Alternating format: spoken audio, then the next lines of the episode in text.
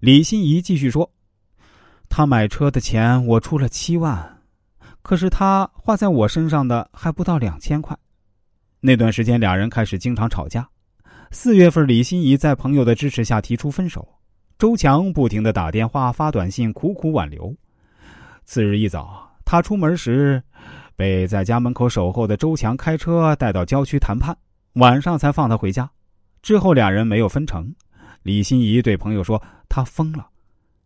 二零一三年五月八号早上六点，周强像往常一样准备出门接李心怡上班，却突然接到女友的电话，让他不用去了。你又去和你那些朋友潇洒，你对他们就那么大方，对我就小气。那分手算了，反正我们也不合适。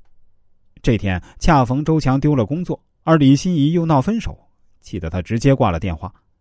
可冷静下来一想，又觉得他肯定是受不了家里的压力，才随便找个理由分手。但他当回拨过去时，发现电话竟被拉黑了。他找到女友单位，谁知女友同事告诉他，李欣怡请了三天假去韶关喝喜酒了。而李欣怡的一名朋友告诉他，其实李欣怡是为了躲避他纠缠去了厦门，还不让朋友再帮他说话，称自己已经死心，没得挽回了。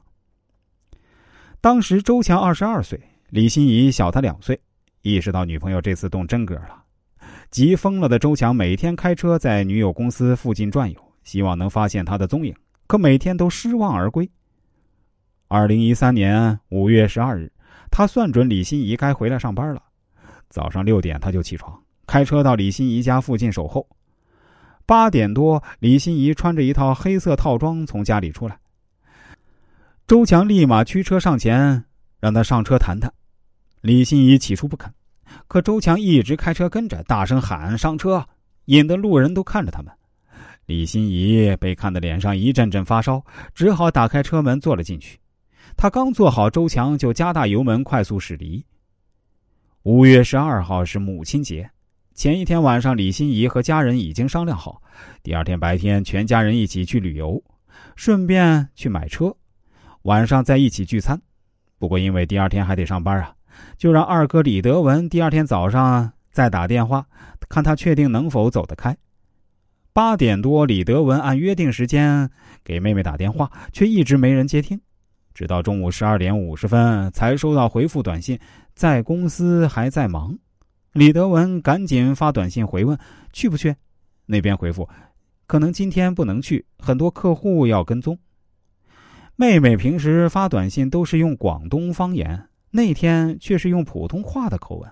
李德文怀疑短信内容不是他发的，便要求回电话，但从此再也没有收到回信。再打竟提示关机。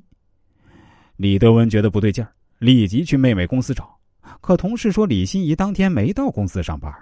想到早上妹妹被周强拉走，感觉两人应该在一起，打不通电话，也只好先回家等待。家人一直等到晚上七点多，李心怡还是没有回家。李德文终于决定去当地派出所报案，大哥李德江则和妻子前往周家打听情况。